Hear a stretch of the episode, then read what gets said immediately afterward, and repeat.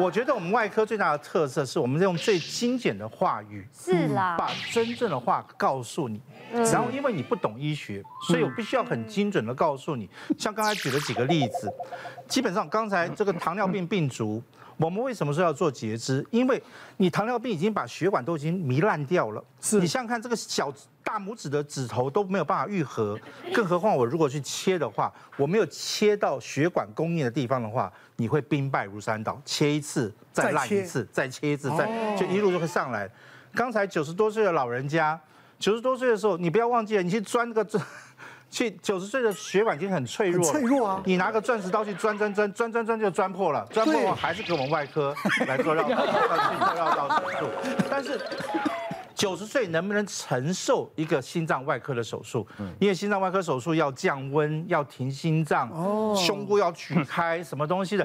你九十多岁能不能承担这种东西？是，我一定要把一些好跟坏解释给你听。是，但我以前就有个病人告诉我说，原因是我要活到一百岁。那 Let's go，那我们就可以开始，就是就就开吧，就就开吧，那就给你开，因为你九十六岁，你还活到一百岁，你这样的血管绝对没有办法再洗肾下去，所以就来冒这个险。哎，冒这个险的时候，我们在开刀的时候，因为我们也不是想承担这失败，所以会小心翼翼的去做所有的事情。哎，他真的就活了，但是活了以后只多活了两年半，因为还是年年纪大了。是啊，那这两年半到底有没有意义？还最后。他们说，孩子一直谢谢我们，因为什么？我们 repair broken heart，我们把破碎的心又治疗好了。最起码多陪伴两年半，对，真的是没有错。但是呢，同样道理，我今天有一个五十多岁的男生，抽烟啊，压力大，所以血管是到处都是柔肠寸断。按照教科书来讲，都是跟我们讲说，很多血管堵住的，到处断的，就苏花公路到处都在断。我干脆做个苏花改，好好给你取个血管，一劳永逸，做个绕道手术就好了。但是我们直白的讲，最好的建议他听不进去，他一定要找内科。哎，哎这时候呢，就放支架、气球过张术。No，但是血管已经很硬的时候，有些时候是撑不开的。哦你当时撑开了一时，当下撑开了，但是回家以后又抽两根烟后，啪又憋下去了。哦那有时候。那你再憋下去，你不是天天来做心导管呢？再再来做的时候是半年后一测，哇，心脏更糟糕了。绕了半天，五十岁放了一大堆支架进去之后，没有用。五十四岁的时候还是要回来给我们开刀。那我们进去开的时候还很麻烦，为什么呢？血管上面都是铁丝网。我根本就很难去去进行绕道手术，因为铁丝网放了太多之后，我们找我们没有办法找到个健康血管去缝合它。那缝合它的话，也没有办法很好的去把它弄好起来。所以一个简单的事情变得复杂了。那最后心脏还是做了绕道手术，终点有时候逆耳。但是他是非常中肯的，所以不要觉得我们好像很凶很什么，但是我们给你告诉你是最正确的选择，所以细心的听或平常多看一些我们节目，我们会很耐心的解释给你听。那最终的目的，我们是专门治疗破碎的心。果然是暖男，现在比暖就对了，比暖感觉很暖呢，怎么办？得分呢？原意思就舒服多了。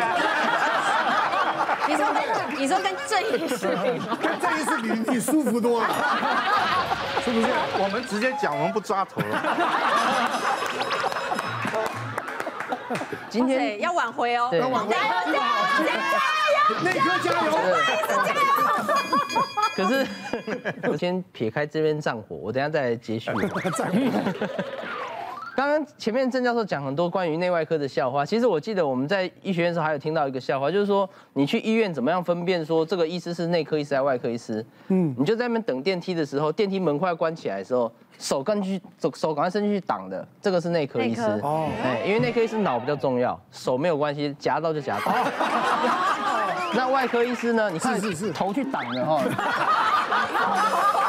就是外科医，因为外科医师手很重要。对，后面讲好像没有脑一样，对，没有，我是用脚去打。没有，我们是推别人去。我们是精神科医生去。对，所以这个内外科不一样。嗯。对，那我我要分享的例子是我在还是住院医师，大概十几年前的时候，那时候我们住院医师要去各科，不是不是只有学心脏，还要学胃肠、学神经等等哦。那时候住院医师的时候，我是跟到一个糖尿病科。那时候他那时候收一个病人六十几岁，他其实只要进来控制血糖而已。那所以其实人没有人原本这个阿伯就没事，整天在医院走来走去。就有一天突然头很痛，整个人没有办法这个集中精神，然后快要昏倒，然后结果。主治医师赶快去做电脑断层，一看有脑出血哦，因为他本身三高没有控制好，脑出血之后怎么办呢？当然糖尿病科自己不会处理，就一定要会诊神经科。那大家知道神经科其实有神经内科跟神经外科，所以那时候主治医师就一一口气两科都会，神经内科跟神经外科。然后我是住院师，我就要陪同每个主治医师去查房。啊，先先来的是神经内科医师，那神经内科是就是很典型，像今天讲的哈，就是。很温文儒雅，他一到病人之后就是很先安抚病人的情绪，然后开始做身体检查。大家知道，其实神经学检查非常繁琐，从头到脚啊，要照眼睛啦，量你的手的肌力如何啊，等等，至少要做二十分钟，整套的做。做完之后，他就跟家属还有病人很细心的解释说，他电脑断层做起来哪里有出血。那现在我们可能先给你一些降脑压的药物，那可能要考虑开刀。那这个后续他会说会有外科医师解释，那他觉得可能要开刀，但是你们可以讨论看看。然后我先给你一些药物，你先不要太过紧张，等等，这样从头到尾包含解释，包含做检查，大概花了半个小时。半小时之后，神经外科主任来，只是讲第一句话，讲说你这开了也不一定会活啊，嗯，你这开刀开了也不一定会活，就直接这样讲。然后家属听到就傻眼了，就说那那那是表示说不要开吗？因为开了不一定活，那干嘛开？然后他第二句说，但不开一定死。对，他就他就跟病人这样讲说，不开一定会死。家属可能因为刚刚内科是这样讲完之后，外科是这样突然讲，就讲两句而已，家属马上就掉眼泪。对对对，他没有办法承受，太冲击了这样。对啊。然后后来外科可能看到，他就稍微这个缓冲一下，他就多加了第三句说，但是我们就拼拼看呐，这样，嗯，就就这样，讲完他就离开了。我印象很深，就讲这三句，我想说外科医师真的是跟传说中一样，讲完三句就就就离开了。然后后来家属跟病人就当天晚上就开始。家家庭会议就讨论，就隔天一早就决定要开刀，哦，所以后来这个病人开完刀之后其实很顺利啦。那但是这个案例让我觉得就是说，其实 虽然今天是两科对抗，但其实我觉得都有优点啦。我们内科当然是讲话就是比较温和，但是其实。对病人来讲会比较多，我们认为是同理心呐。那外科医师当然他们觉得他们是讲的非常重、重肯、重点，但是你要知道，像病人那个那个情况下，能不能承受这么强大的一句话，有的时候可能也是需要考虑。你们都都有都有你们的前辈 啊，你们的之前的学老师啊、教授等等的，都没有教你们说话的艺术吗？有有这一刻吧，哎，他们老师跟他们一模一样，没有，但是我觉得他们有进化，因为刚刚讲到那个开刀不一定会活，不开一定会死，不开就会死。他最近他们有进化，因为之前刚好我自己亲人要开刀的时候就遇到那个外科医生，现在就讲话有艺术多了。哦，但问他说，因为他就开始讲那个手术的说明嘛，然后有有什么风险啊，什么并发症有多少啊，什么的风险，你知道在听那个时候都觉得这个手术好危险哦，因为并发症也太多了吧。这时候身为家属一定问一下说，那有可能不开刀会好吗？这时候医生就抬头了，嗯，我是没有看过不开刀好。有转就是两个否定，我是没有看过不开刀好。像长辈啊，年纪比较大，八九十岁，如果送到急诊去啊，去了一定要给你签一个什么不急救，要不要急救同意书？我们心里想说也没有啊，就送个急诊啊。干嘛弄什么不急救同意书？压力很大，对不对？嗯，这个就其实因为现在可能因为医疗的纠纷有些了，嗯，那为了避免，当然先要告诉你，把坏坏话先讲在先，嗯，对不对？该签的签一天，到时候万一有什么问题，不要说我们没有先讲在先。我觉得这也是一个防防范未然嘛，对啊。然后呢，大家对这个内外科。还有什么不同的观点？内科医师呢，主要比较是用药治疗。嗯，那外科医师呢，开刀开刀，你这个要开刀，你这个要开刀，你这个就是开刀，就是开刀。真的，我对我家人有不一样的感觉，是因为那时候我爸爸是肝癌，然后再加上肝硬化，所以其实内外科对我们来说，当时是做了一个人生我觉得非常非常巨大的决定。因为肝硬化再下去就肝衰竭，所以啊，你评估过后，外科普遍都倾倾向是换肝。然后那时候爸爸是七十二岁，然后说换肝的话，他的寿命可能可以增加的几率变高。是。那如果今天不换肝，你的肝衰竭、肝硬化的程度会到多快？